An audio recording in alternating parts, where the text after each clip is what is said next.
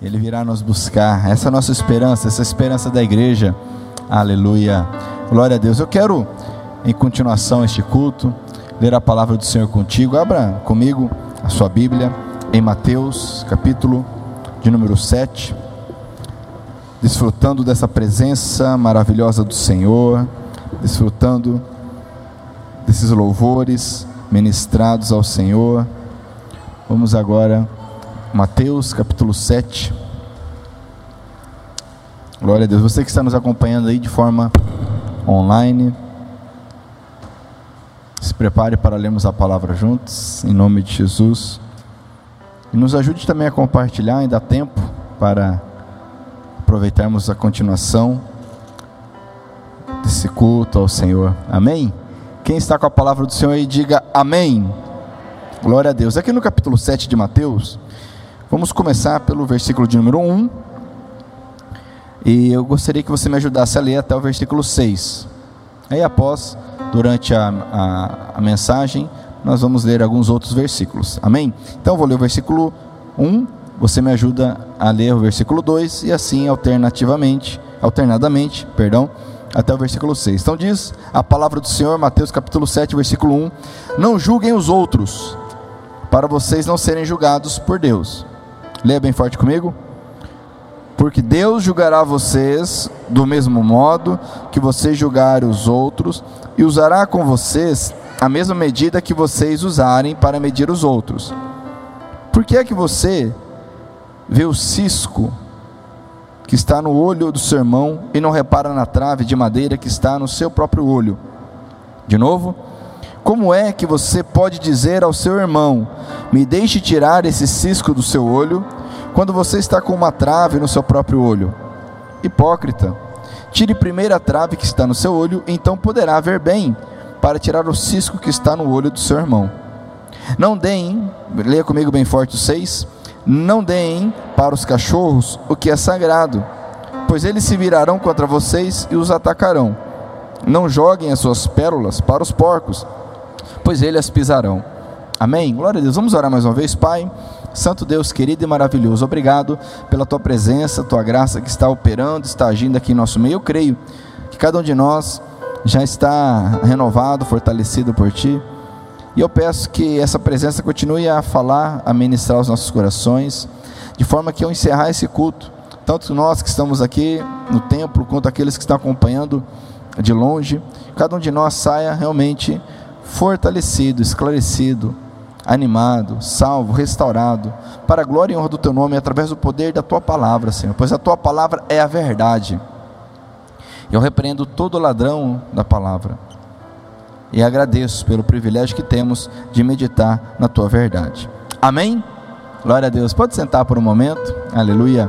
Então, amados, o tema dessa mensagem, dando continuidade a uma série aí que nós temos compartilhado já tem alguns dias, sobre a base. Temos falado já há algum tempo que, é, com tanta confusão, tanta informação, tantas coisas que temos visto e ouvido, nada mais correto do que voltarmos ao fundamento, sempre nos lembrando do que o Mestre nos ensinou, o Senhor Jesus. E já há algum tempo começamos ali em Mateus capítulo 5, Mateus capítulo 6, e hoje eu quero continuar o capítulo 7 com o tema Princípios para uma vida saudável princípios. Pois os princípios não se perdem com o tempo, os princípios não mudam. Princípios, as regras mudam, formalidades, liturgias mudam, conforme o tempo, conforme a necessidade, mas princípios permanecem. E princípios para uma vida saudável. E aqui não, não vou falar da saúde física, mas da saúde emocional e saúde espiritual. Ok? Maravilha? Então vamos lá. Aqui o Senhor Jesus, eu acredito que todos de alguma forma já ouviram esse, esse, trecho das Escrituras, já viram algo. Ele está, ele continua orientando ali no Sermão do Monte, depois de falar das bem-aventuranças, depois de discorrer sobre a, a lei e os profetas, no capítulo 6, trazendo ali um novo entendimento acerca da lei, que a lei ela continua é, atuando, só que agora através do Senhor Jesus, que com a sua graça misericordiosa, sua graça milagrosa, sua graça poderosa, nos cobre e nos capacita. E aqui ele então começa a falar sobre algumas questões relacionadas ao nosso relacionamento com Deus e com as pessoas. Então ele traz essa, essa frase muito conhecida: não julguem os outros, para vocês não serem julgados. Eu quero trazer alguma luz com base na Bíblia acerca desse princípio. Porque eu já ouvi de várias formas, as pessoas muitas vezes, é, de forma muito simplória, muito simplista, é, distorcendo esse, esse princípio de forma que se abstém, se omite de se corrigir e de corrigir as pessoas, de ajudar os outros, simplesmente dizendo: Olha, não posso julgar, oh, quem sou eu para julgar? O Senhor Jesus falou: Não julgue para não ser julgado. Mas isso nada mais é do que uma distorção, é um, uma forma isolada e pobre de se interpretar as Escrituras. O Senhor Jesus aqui está colocando um parâmetro, está repreendendo o julgamento hipócrita e precipitado. E eu vou te mostrar isto. Então ele diz: Não julguem para não serem julgados por Deus. Aí ele diz no versículo 2 que Deus julgará. Ele dá um porquê, um motivo. Ele diz: Porque Deus julgará do mesmo modo que vocês julgarem os outros. E usará com vocês a mesma medida que vocês usarem para medir os outros. Ora, quem aqui quer ser julgado por Deus de forma correta? Quem crê que será julgado por Deus? Primeira pergunta. Quem crê que será julgado de forma correta? Quem crê que a medida que o Senhor usará nesse julgamento será correto? Quem acredita ainda, crê que a medida desse julgamento será a palavra. Essa será a base para o Senhor julgar. Quem acredita nisso aqui? Levante a mão, por favor. Amém? Ora, então vamos lá. Então quer dizer que se eu julgar alguém com base na palavra, se eu julgar alguém com base nesse parâmetro, assim eu serei julgado por Deus. Então a primeira coisa que eu preciso entender, o Senhor está dizendo, olha, cuidado, porque conforme você julgar de forma errada, mesquinha, de forma egoísta, de forma hipócrita, isso será revertido contra você, porque o Senhor te julgará um dia. Mas se nós usarmos a medida e o parâmetro correto, nós seremos julgados dessa forma pelo Senhor. E te digo mais, antes de continuar aqui sobre essa questão do julgamento, nós vemos, por exemplo, o Salmo de número 1. Você conhece o Salmo de um, número 1, você sabe, aí conforme a versão vai dizer mais ou menos assim, que bem-aventurado ou feliz é aquele que ele não ouve o conselho dos ímpios, que ele não anda conforme o caminho dos pecadores, ele não se assenta na roda dos escarnecedores. Então é uma sequência: ele não ouve, ele não anda e ele não se assenta, ok? Ora, como é que eu posso julgar, emitir um juízo se fosse proibido, se fosse pecado, se fosse errado, emitir um juízo, como é que eu cumpriria na minha vida o salmo de número 1? Como é que eu deixaria de me assentar na roda dos escarnecedores? Porque se eu digo que alguém é escarnecedor, eu estou julgando. Sim ou não? Sim ou não? Ora, como é que eu deixaria de andar no caminho dos pecadores? Se eu não posso emitir nenhum tipo de juízo?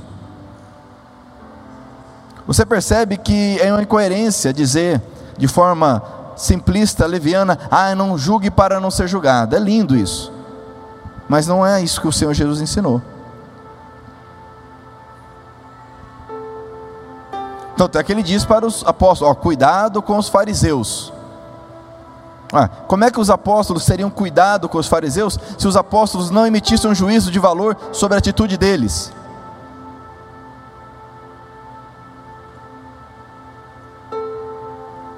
Você percebe que muitas vezes somos omissos, não nos posicionamos. Falamos dias atrás, nós somos sal e luz, amém? Somos sal e luz. Como você, pai, você, mãe, corrigirá o seu filho, sem emitir um juízo de valor sobre a atitude dele que está errada ou certa? Ou com o filho muda o princípio bíblico: não julgará para não ser julgado. Será que muda? Você percebe que é uma distorção nessa forma de pensar? nós precisamos nos posicionar com base no que é certo, com o padrão que é a palavra do Senhor. Por isso que Jesus continua. Outro exemplo, o apóstolo Paulo escreve aos Coríntios, de forma muito clara: se alguém se diz irmão na fé, porém não cumpre a palavra do Senhor, com esse vocês não, não devem nem comer uma refeição. Olha que forte isso. Isso é forte totalmente contrário a essa máscara religiosa que nós vivemos hoje em dia, essa cultura religiosa. Porque você imagine se um pastor, um líder religioso, fala: olha, com fulano você não pode nem, nem almoçar, nem comer junto, nem ir depois do culto comer um lanche. Imagina? Dando moral, certeza. Entra com ação judicial, ganha por dano moral. Está denegrindo a imagem, ferindo o princípio da dignidade da pessoa humana. Mas um alerta que Paulo disse: alguém se diz irmão, olha só, amados. Alguém que se diz irmão, ou seja, alguém que está caminhando, mas não cumpre, não vive a palavra. Precisamos cuidar o nosso coração e precisamos emitir um juízo de valor quando necessário. Porém, o nosso parâmetro ele é alto. Tanto é que o Senhor Jesus, se você for pegar aqui, capítulo 6, quando ele fala da oração, do jejum, é, do amor ao próximo, das riquezas do céu, ele fala é, é, é do adultério, enfim, vários assuntos, ele traz um parâmetro muito alto. Tanto é que ele, ele coloca nos seguintes termos: Olha, na lei está escrito, não matarás. Mas eu digo o seguinte: se você odiar alguém, você já matou essa pessoa aos olhos de Deus. Olha o parâmetro, muito, muito alto. Ele diz: Olha, está escrito não adulterarás, mas se você cobiçar uma mulher, eu digo o seguinte: se você cobiçar com o seu pensamento, você já adulterou com ela. Olha o parâmetro, é muito alto. E nós devemos buscar esse parâmetro, porque é o parâmetro correto. Amém? Glória a Deus. Amém ou não amém? A única razão, amados, de Deus ter derramado o Espírito Santo sobre a igreja, sobre nós, é para que o Espírito Santo nos ensine todas as coisas, nos capacite e nos fortaleça. Sem Ele, nenhum de nós é capaz de cumprir nada do que está aqui. E por não sermos capazes de cumprir o que está na palavra, surgem esses argumentos. Ah, então ó, eu não te julgo, você não me julga e vamos todos juntos andar felizes. Porque o Senhor Jesus disse: Não julgarás para não serem julgados. Devemos estar atentos. Olha só, ele continua. Aí ele traz uma, uma repreensão, algo para nós refletirmos. Por que é que você que vê o cisco que está no olho do seu irmão e não repara na trave que está no seu? A preocupação aqui do Senhor Jesus é para que nós não sejamos legalistas para que nós sejamos faltos de misericórdia e graça, simplesmente procurando um defeito ou apontando o erro de alguém, sem lembrar da graça e misericórdia do Senhor por nós, sem olhar as nossas próprias dificuldades. Porque muitas vezes alguém tem uma dificuldade em, em alguma área, mentira, por exemplo, e porque eu não tenho, por exemplo, uma dificuldade com a mentira, então sou rigoroso. Mas eu tenho dificuldade em outras áreas. Então é necessário que primeiro eu faça um filtro através da palavra de Deus no meu coração, para que então me posicione. Porque como que eu poderei deixar de ouvir o conselho dos ímpios? Como eu poderei deixar de andar no caminho dos pecadores? Como que eu deixarei de me assentar na roda dos escarnecedores, se eu não posso julgar? Eu preciso julgar. É necessário isto, mas logicamente de uma forma correta. Então, primeiro eu preciso tirar, até porque quando eu reconheço o cisco, a trave no meu olho, e sei que sou perdoado por Deus, me arrependo, peço perdão, quando eu percebo alguém que esteja com dificuldade, eu terei misericórdia dessa pessoa, terei empatia com ela, porque o que nos falta muitas vezes é a empatia. E muitas vezes deixamos de corrigir as pessoas por não terem empatia, que é uma distorção interessante. Tipo, ah, é a vida dela, se vira, faz do jeito que quer, é adulta. Não tem empatia porque sabe que a pessoa está no caminho errado, sabe que eu já estive nesse caminho errado, eu sei, sei o que é ruim, o que é prejudicial, sei o quanto é difícil sair, mas ah, deixa para lá, a pessoa se vira. Então nós precisamos cuidar de nós, mas sim corrigir. Olha o que Jesus diz: 5. Hipócrita, tire primeiro a trave, então poderá ver bem para tirar o cisco. Olha que interessante. Então, se eu tiro a trave, eu verei bem para tirar o cisco do olho do meu irmão. E é interessante esse exemplo do cisco, porque dificilmente conseguimos tirar um cisco do olho sozinho. Sozinho, não é verdade? É necessário uma ajuda, é necessário auxílio. Então, como ajudar? Primeiro, eu me exponho a Deus, o Senhor, para depois então auxiliar, ajudar. Porque o julgamento que nós precisamos realizar, amados, ele tem por única exclusiva finalidade ajudar.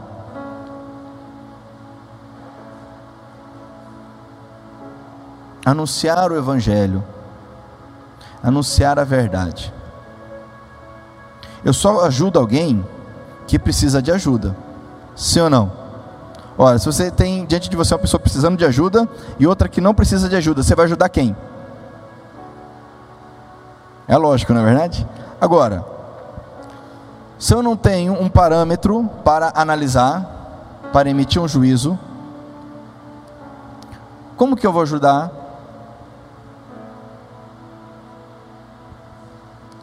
Porque se eu usar o parâmetro do mundo, ninguém precisa de ajuda, está todo mundo bem todo mundo está fazendo o que é bom, o que é certo aos seus próprios olhos, conforme está lá em Juízes, que era o, Israel viveu um período de caos, e o autor várias vezes escreve: não havia rei em Israel e cada um fazia o que era bom aos seus próprios olhos. Alguém pergunta, mas, ô Pablo, e se a pessoa não quer ajuda? Bom, se a pessoa não quer ajuda, você não vai ajudá-la, é coisa óbvia, né? Mas muitas vezes, você vai se surpreender, você se surpreenderá ao falar a verdade com alguém, com a reação que essa pessoa terá. Porque muitos de nós já estivemos em situações que nós sabíamos que estávamos errados, mas não tínhamos força para sair. Foi necessário alguém estender a mão, alguém apontar o dedo de forma correta, apontar a ferida e nos ajudar. Quem já passou por isso aqui? Vamos ver, levante a mão. Aí, ó, alguns já passaram. Imagine se essa pessoa tivesse passado por você e falar: Não, não julgueis para não ser julgado, porque o Senhor Jesus diz para não julgar. Ele sabe o que está fazendo. Onde nós estaríamos? Continuando. No versículo 6, dentro dessa ideia, tá? E se a pessoa não quiser ajuda? O versículo 6: Não deem para os cachorros o que é sagrado, pois eles se virarão contra vocês e o atacarão. Não joguem as suas pérolas para os porcos, pois eles as pisarão. Olha que termo forte. E olha quem disse isso aqui. Quem que, quem que falou isso aqui? Você crê no Evangelho? Quem que falou isso aqui? Senhor Jesus. Jesus está falando: olha, cuidado, para não perder seu tempo. Não insista. Não é o momento, não é a hora. Não insista porque senão a, a situação ela fica tensa. Daí é onde nós precisamos ter o discernimento do Espírito Santo. Estava conversando com, com alguns homens na segunda-feira passada, meditando sobre a, a palavra do Senhor e falando sobre a obra que o Espírito Santo faz em nossas vidas. Que o Espírito Santo, a Bíblia diz que o Espírito Santo corrige, ele mostra o erro, ele nos convence do pecado, da justiça e do juízo.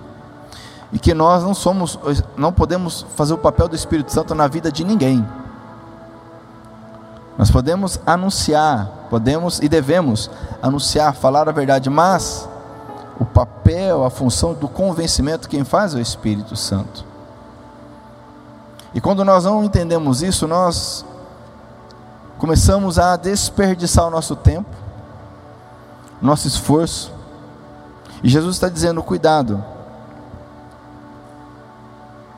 tenha discernimento, não jogue fora o que é precioso, não se desgaste. Amém? Está entendendo isso? Ele continua dizendo, agora vamos, vamos, vamos adiante aqui. Agora ele vai falar da bondade de Deus. Então eu preciso entender que há um julgamento, um juízo, e eu preciso exercer esse juízo. Logicamente, olhando primeiro para mim, depois para o próximo. Eu preciso ser radical comigo, misericordioso com o próximo. Seja radical com você mesmo e seja misericordioso com o próximo. Não inverta jamais isto. Porque às vezes somos misericordiosos conosco, mas somos radicais com os, radical com os demais. Inverta isso. Entendendo isso, agora eu preciso também compreender a bondade de Deus. E ele vai falar sobre isso, ele vai falar aqui, ó, peçam e vocês receberão. Procurem e vocês acharão, batam e a porta será aberta para vocês. Deus é bom, amém, amados? Amém? Se você crê nisso, diga para quem está perto de você, diga, Deus é bom, meu irmão. Se não fosse a bondade do Senhor, amados, onde nós estaríamos? Porque todos aqueles que pedem, recebem. Aqueles que procuram, acham. E a porta será aberta para quem bate. Isso é um princípio bíblico, é uma verdade. Peça. A, a grande questão é que nós não pedimos Ou, conforme está lá em Tiago, Tiago escreve dizendo o seguinte: olha, vocês pedem e não recebem, porque pedem simplesmente para alimentar os desejos carnais que vocês têm. Mas se nós pedirmos a Deus, mesmo que nós estejamos pedindo errado, Ele vai nos mostrar, Ele vai nos dar. Talvez não nos dê o que nós queremos, mas Ele nos, dá, nos dará o que nós precisamos. Então, se nós pedirmos a Deus, Ele dará a solução. A questão é que nós não pedimos. Olha que legal esse princípio, que me diz o seguinte: ao ouvir uma pregação como essa, você está aí nos acompanhando, você, ao ouvir uma pregação como essa, uma mensagem, nós conseguimos então compreender a dinâmica de Deus, a forma como Deus age. Amém? Concorda comigo? Mas, olha só, para que eu entenda o propósito de Deus para a minha vida, Pablo, isso só é possível se eu tiver um tempo com Deus. A mensagem, a pregação pública, esse momento, ele é necessário para nós entendermos o padrão da, da forma de Deus agir. Então, estou entendendo sobre o julgamento, sobre a bondade, sobre a misericórdia, mas o que Deus tem para a minha vida. E é interessante porque muitas vezes as pessoas procuram. A Bíblia diz que existe o dom de revelação. E alguns confundem isso. Não vou entrar nesses detalhes, porque não é o tema. Mas muitas vezes as pessoas ficam sabendo, oh, vai em tal lugar, porque tem a pessoa lá que ela fala tudo da tua vida. A pessoa vai correndo sendo que Deus sabe todas as coisas, está disponível para nós em todo o tempo.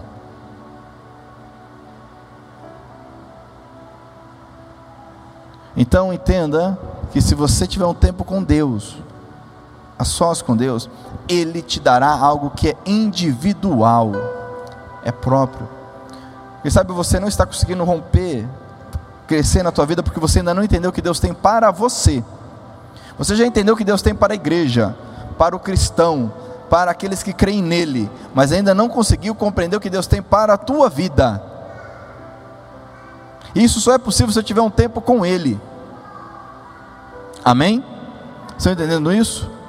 Então peça e você receberá, procure e você achará, bata e a porta será aberta.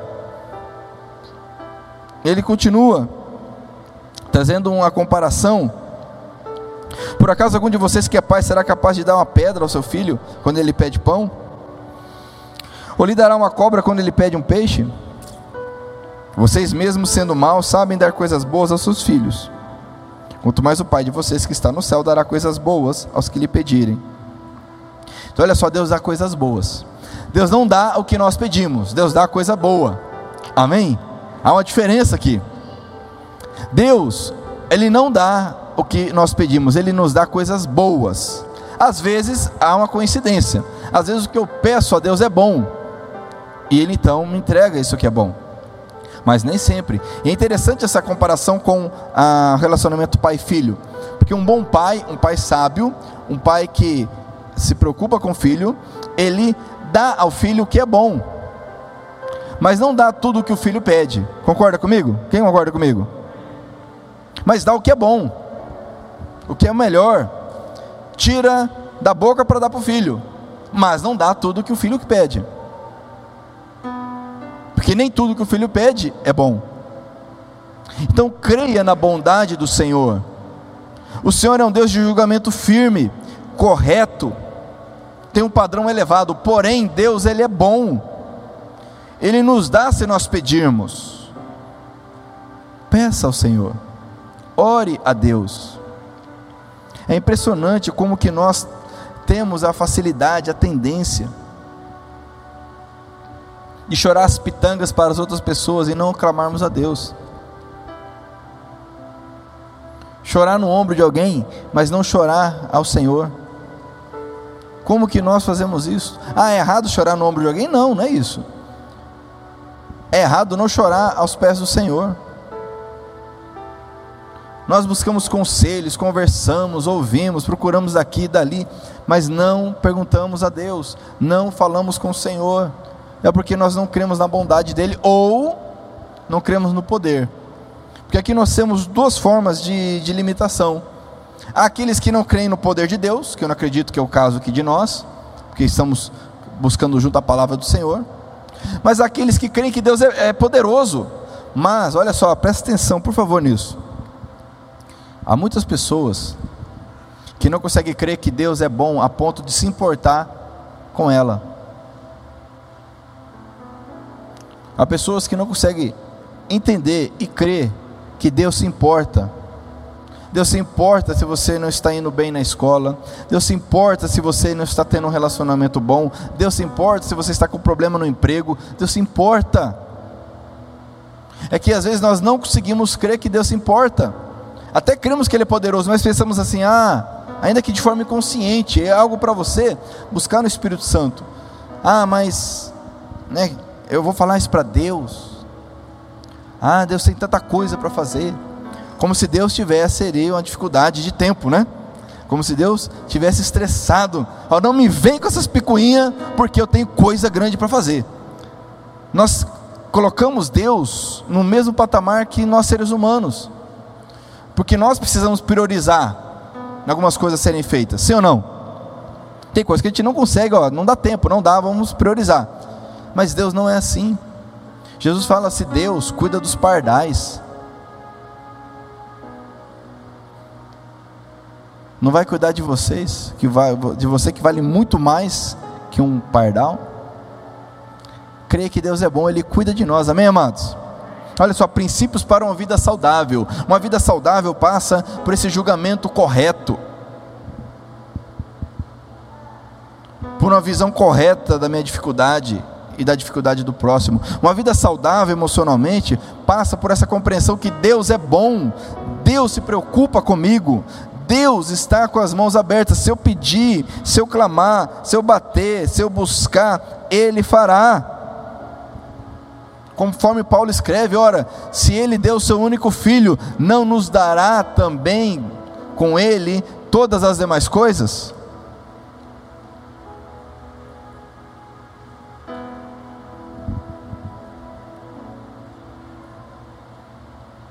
Versículo 12 é fantástico.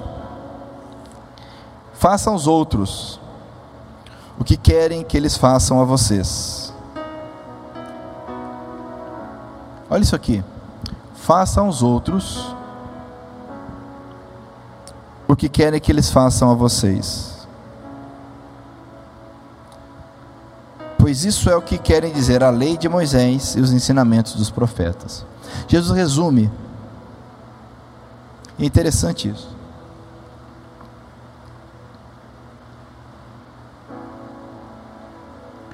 Nós vivemos hoje um, um, um período onde, de uma forma muito forte, muito enfática, até uma motivação para que nós sejamos felizes. É o que nós, é o que nós mais ouvimos. Eu tenho o direito de ser feliz. Eu preciso ser feliz. Mas a felicidade, já disse isso aqui em outra oportunidade, ela não é algo a ser buscado. A felicidade ela deve ser uma consequência da nossa vida. Correr atrás da felicidade é como correr atrás do vento. Ela deve ser consequência das nossas atitudes. E quando eu faço às outras pessoas que eu gostaria que ela fizesse comigo, eu consigo um antídoto para essa falácia humanista. Pegue um casal que está pa, para se divorciar, ou já se divorciou, por exemplo. Se ambos, ou às vezes basta um, fizer ao outro o que gostaria que fizesse para ele. Esse é o que diz o Senhor Jesus. Mas o diabo distorce dizendo: olha, se você fizer isto, você está se menosprezando, você está sendo pisado, você está sendo humilhado. Faz isso não. Viva a tua vida. Não é isso que Jesus diz. Faça ao outro o que você gostaria que fosse feito a você. Você percebe que, que isso é alto, que isso é, é, é sobre-humano. Você percebe que isso é sobrenatural. Isso não é humano, isso é divino, porque foi Deus que falou. E por ser divino, eu preciso da presença de Deus na minha vida para cumprir isso aqui, para viver.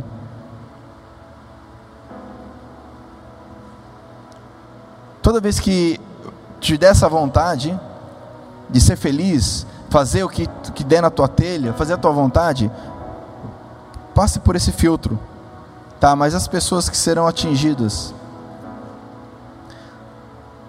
eu gostaria que fosse feito comigo,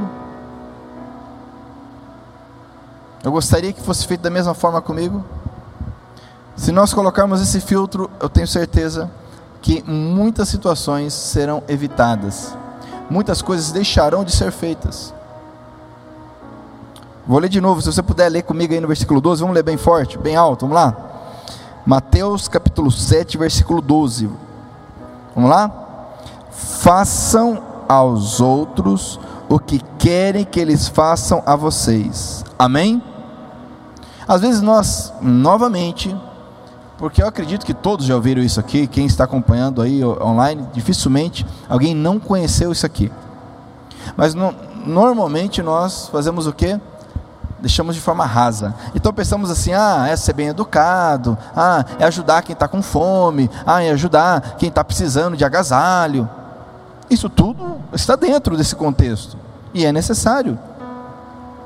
Mas vamos aprofundar, vamos ir além.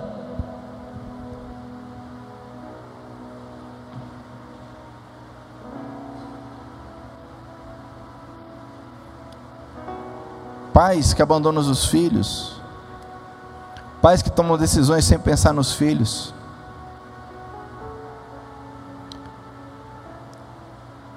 Não consegue entender. Não consegue passar por esse filtro.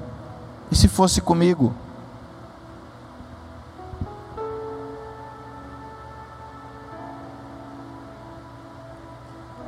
Isso gera saúde.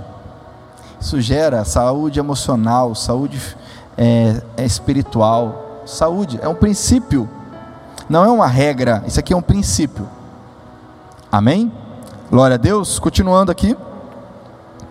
Aí ele traz essa, na continuação, uma declaração forte e também aí faz parte já do, da rotina cristã, do folclore, vou usar essa expressão, do folclore cristão, né?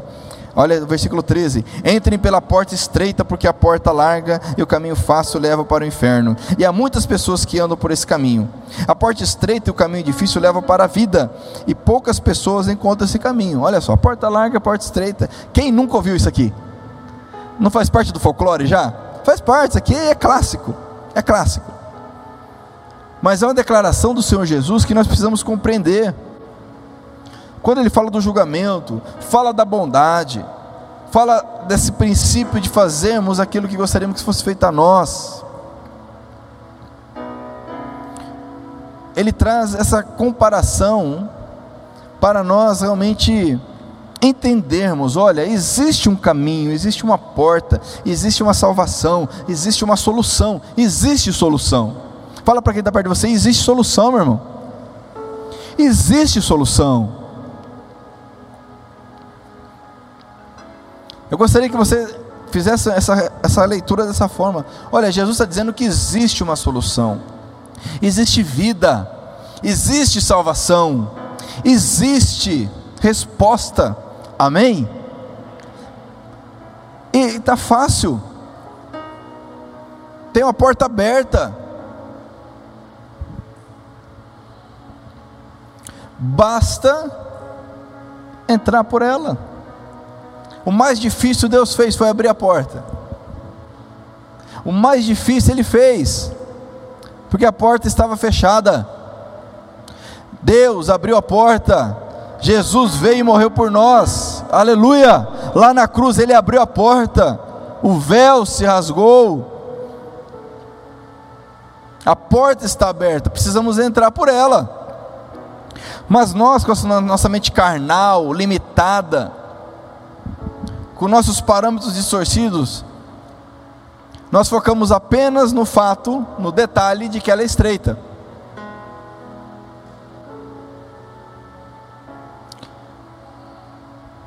Mas está aberta. E não paga nada para entrar. Quem quer entrar pela porta aqui? Amém? A porta está aberta.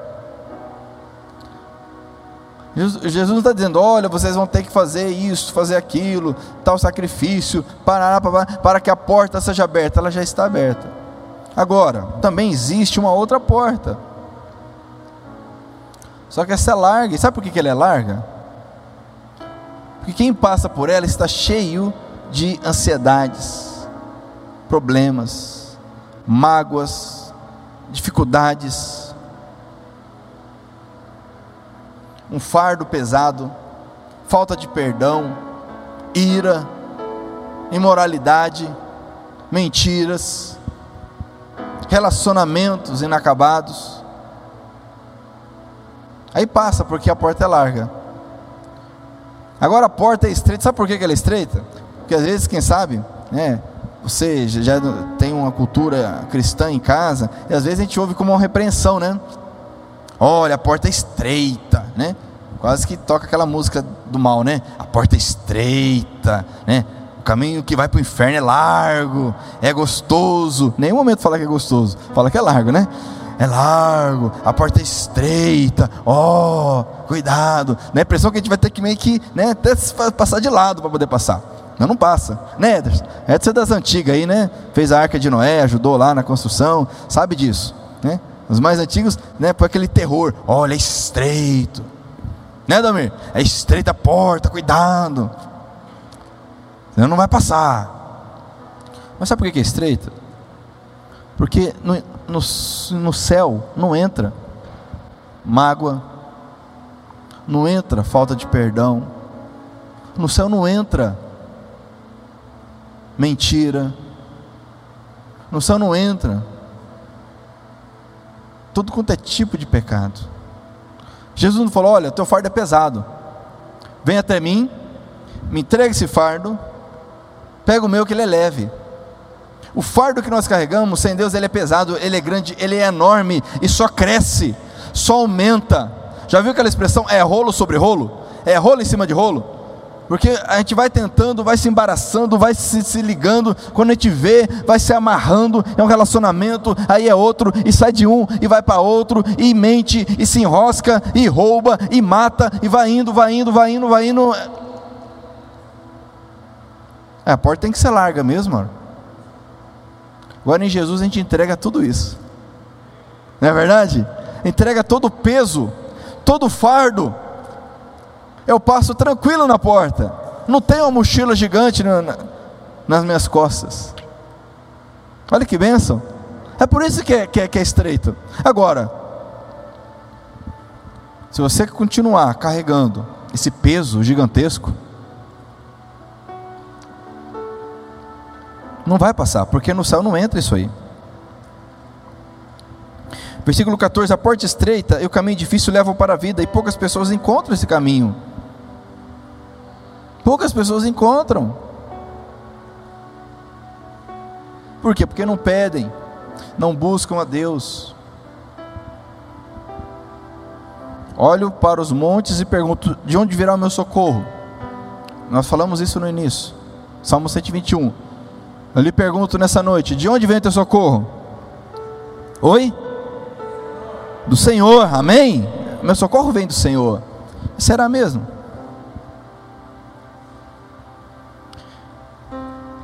De onde vem nosso socorro? Vem nossa esperança. De onde vem nosso sustento, vem nossa esperança. Conta que logo após a Segunda Guerra, e nós já vamos encerrar com isso aqui. Logo após a Segunda Guerra, várias pessoas passaram por aquela tribulação toda, né? A gente sabe, o holocausto, enfim. E algumas crianças foram, foram libertas. Isso está no livro Seu Dinheiro, do curso de finanças. E percebeu então, percebeu-se então que muitas crianças ali não conseguiam dormir, ficavam ansiosas, né? O trauma pós-guerra ali, mesmo sendo bem cuidadas, bem alimentadas, bem tratadas, não conseguiam dormir, ansiosas. E alguém teve a ideia, acho que psicólogo, não sei quem teve a ideia, pegava um pedaço de pão e dava para a criança e falava: Olha, esse pão aqui não é para comer, esse pão aqui é para amanhã. Você pode comer o que você quiser. Você vai jantar normal, vai comer, vai se satisfazer, mas esse pedaço de pão você não vai comer, isso aqui é para amanhã. E perceberam que as crianças dormiam tranquilamente. Mudou assim da água para o vinho a qualidade do sono. Por quê? Alguém sabe? Porque sabia que tinha o que comer no dia seguinte. Olha o efeito de nós termos uma confiança em algo de nós termos o nosso socorro em algo. Para aquelas crianças, o socorro é aquele pedaço de pão. Você percebe por que, que muitos estão sofrendo e padecendo? Porque o nosso socorro, na verdade, não está em Deus, está na pessoa, está no emprego, está no governo, está no resultado da eleição, está na pandemia. Nosso, nosso socorro não vem do Senhor.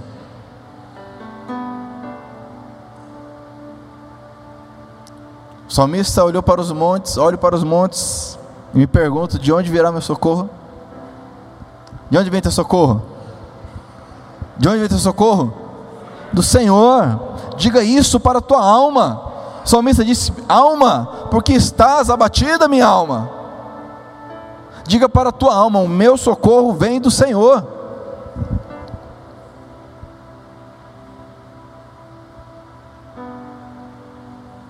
Ele é o nosso sustento. As circunstâncias, as pessoas, são canais, não são a fonte.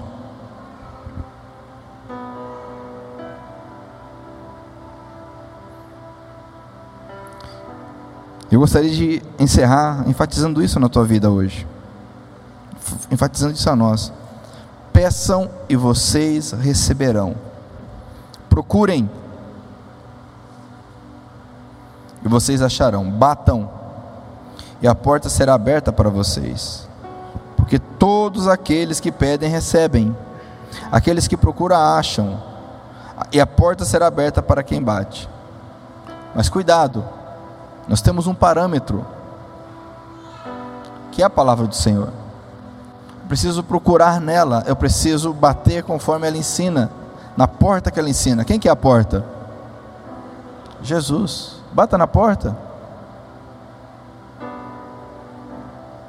Tem até aquela charada, né? Aí na brincadeira dos acampamentos cristãos, né? É, olha só, ele beijou a porta, mas não entrou. Quem que é esse? Aí Judas, né, beijou Jesus, mas não entrou porque ele traiu Jesus, né? Jesus é a porta. Olha só.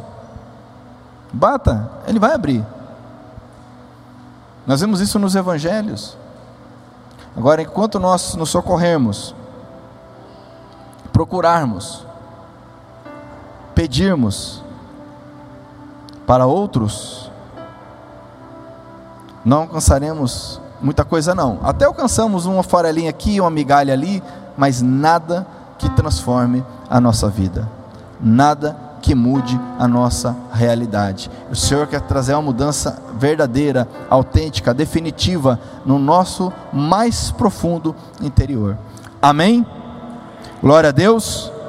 Então você deve julgar, primeiro a si mesmo, com base na palavra, depois o próximo, com duas finalidades: ajudá-lo, ou mesmo, conforme está no Salmo 1, se desviar. Porque Paulo também escreve, olha o que Paulo escreve: Não vos enganeis, as más companhias corrompem os bons costumes. A mãe já falava, né? A avó já falava. Paulo escreveu: Olha só, como é que eu sei que alguma companhia é má? Eu tenho que julgar, sim ou não? Ai, mãe, não, não fala assim, não pode julgar para não ser julgado. Não é a mãe que está falando, é a Bíblia. Logicamente que eu tenho que julgar com base no parâmetro correto. Amém? Eu gostaria de orar contigo, se assim você desejar, para que essa verdade ela continue a gerar mudança em nossas vidas. Para que essa bondade de Deus gere paz em nosso coração.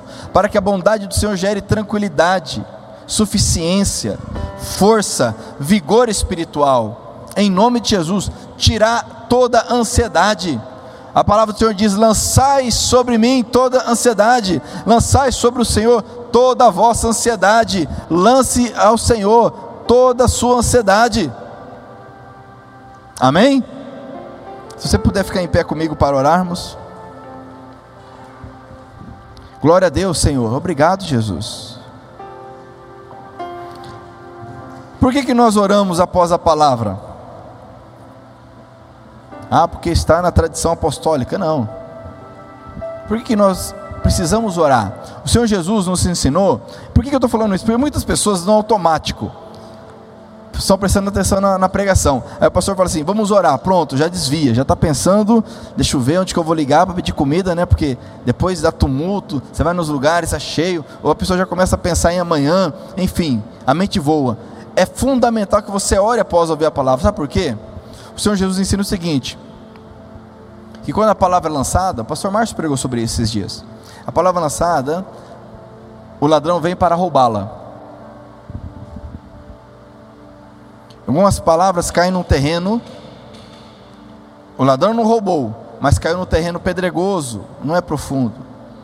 Outras em terreno cheio de espinho. Quando eu oro, após ouvir a palavra, eu vou te falar algo aqui muito importante. A tua oração é a oração mais poderosa que existe.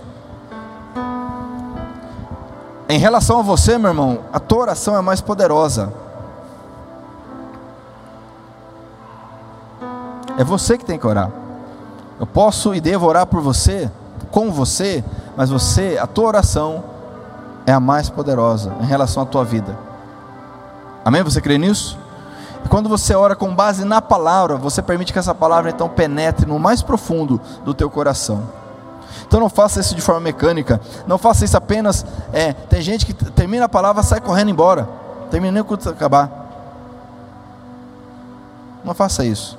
Você que está aí no, nos assistindo, já não é fácil assistir online, né? Você já dá uma olhadinha no zap, dá outra olhadinha no, no, no Instagram, não é fácil assistir online, mas não perca esse momento de orarmos agora. Amém? Vamos orar? Feche seus olhos para o momento. Se você tem essa, esse desejo, faça isso agora. Ore ao Senhor, converse com Deus. Pai Santo, querido, maravilhoso Jesus. Ah, Pai, como Tu és bom. Tua misericórdia me alcançou, a Tua graça me alcançou. Meu Deus, que essa saúde que nós precisamos, a saúde na alma, a saúde no espírito, hum, seja uma realidade em cada um, ó Pai, cada um que está participando desse culto. Nos ajude, Senhor, eu te peço, me ajude a compreender, com base na tua palavra, a minha real situação, para que eu possa, de forma rigorosa, radical, comigo mesmo, me transformar com base na tua verdade, e para que eu consiga compreender, ó Deus, a dificuldade do próximo e se for preciso, ó Pai, quem sabe até mesmo emitir um juízo negativo. Eu creio, ó Pai, que o Senhor é bom. Eu creio que o Senhor é bom, a tua palavra diz, eu creio, peço, Espírito Santo, que essa verdade penetre no mais profundo do meu ser, gerando em mim a paz, a alegria, a justiça, gerando em mim convicção, tranquilidade crendo que a bondade do Senhor me cerca, me guarda, me protege em todo o tempo. Senhor, obrigado porque o Senhor abriu a porta, a porta fantástica, perfeita, pela qual passam aqueles que creem no Senhor, que se esforçam no Senhor, entram aqueles que jogam fora todo entulho, toda sujeira, todo pecado, pois nessa porta passa apenas aquele que é lavado e redimido pelo teu sangue. Obrigado, Senhor, por não permitir, porque se o Senhor permitisse, nós somos tão falhos que nós entraríamos até mesmo no céu carregando tanto entulho, tanta tranqueira. Mas o Senhor é tão bom que nos impede de fazer isto. Obrigado, Senhor, por levar o nosso fardo pesado. Obrigado, Senhor, por levar em nosso lugar, podemos viver tranquilamente na tua presença. Obrigado, Jesus. Obrigado, Senhor. Meus irmãos, se alguém aqui quiser orar comigo, repita-se comigo, diga: Senhor. Senhor. Tu és bom. Tu és bom. Eu creio. Eu creio. Na tua bondade. Na tua bondade. No teu cuidado. No teu cuidado. Na tua provisão. Na tua provisão. Eu creio no tempo certo. Eu te, no tempo certo. Para a minha vida. Para a minha vida. Eu creio, Senhor. Eu creio, Senhor. E eu quero. Eu quero viver. Viver. Com base na tua bondade, na tua, na tua verdade. Na tua verdade. Senhor, Senhor, me ensina, ensina, me mostre, me mostre o que está errado, que está errado, para que eu possa consertar. Para que eu possa consertar. Me mostre, me mostre o que está errado, o que está errado, para que eu possa abandonar. Para que eu possa abandonar. Em nome de Jesus. Em nome de Jesus. Eu te peço. É eu te Obrigado, peço. Senhor. Obrigado, Senhor. Pela porta aberta. Pela porta aberta. Pelo caminho, Pelo caminho que o Senhor preparou. Que o Senhor preparou. Obrigado, Senhor. Obrigado, Senhor. Porque eu posso entrar por ela. Que eu possa entrar por ela. Para a vida eterna. Para a vida eterna. Para a verdade que liberta. Obrigado, Senhor. Obrigado. A minha vida. A minha vida está entregue. Está entregue. Nas tuas mãos. Nas tuas mãos. Eu te dou a liberdade. Eu te dou a liberdade. Para transformar. Para transformar. Todo o meu entendimento. Minha o meu coração. Meu coração. Em nome de Jesus. Nome de Jesus. Eu agradeço. Eu agradeço. E oro. E oro. Amém. Amém. Se você pode aplaudir ao Senhor, faça isso agora. Em gratidão a Ele. Aleluia! Oh, aleluia! Aleluia! Aplauda o Senhor, Deus da glória. Tu és bom, Jesus. Aleluia!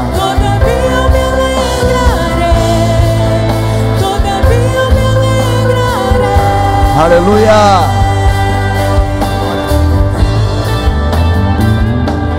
Amém?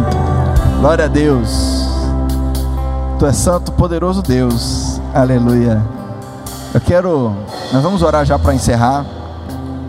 Um aviso importante, um lembrete para os homens. Sexta-feira, se Deus permitir, nós teremos aqui o nosso culto especial dos homens.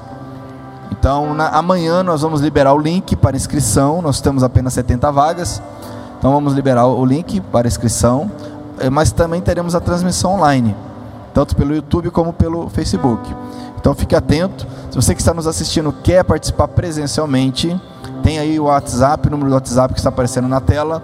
Mande uma mensagem aí que amanhã eu te mando o link para que você se inscreva. E você que já tem o nosso contato, a nossa linha de transmissão, amanhã esse link será enviado para você se inscrever para estarmos juntos na sexta-feira às 19h30. Amém? Glória a Deus. Pessoal do coral, isso, né? Coral, quem faz parte do coral, é, tem uma reunião após o culto, rapidamente. E também eu quero uma reunião com os homens aqui, rapidamente. Se você puder ficar aqui mais cinco minutinhos após o culto, eu quero orar contigo. Amém?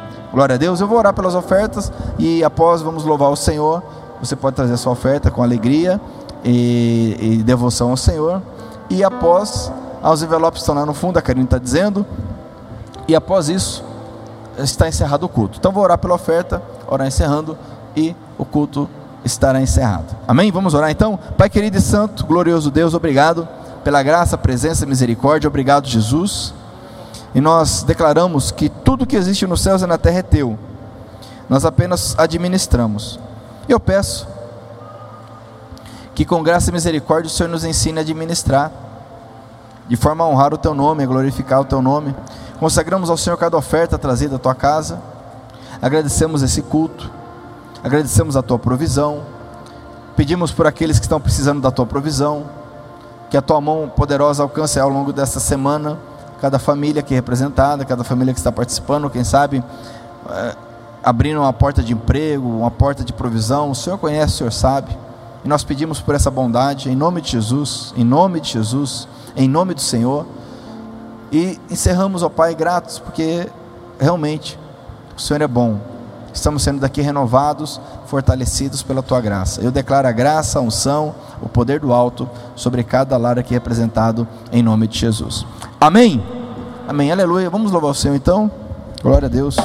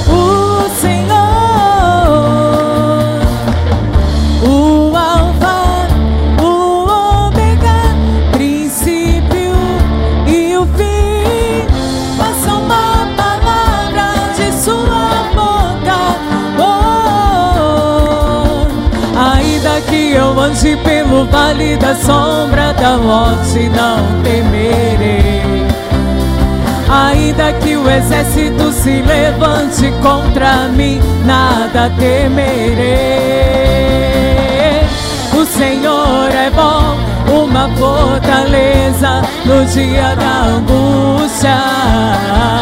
O Senhor é bom, uma fortaleza no dia da angústia. O Senhor é bom, uma fortaleza no dia da angústia. O Senhor é bom uma fortaleza no dia da angústia. Conhece os que confiam nele.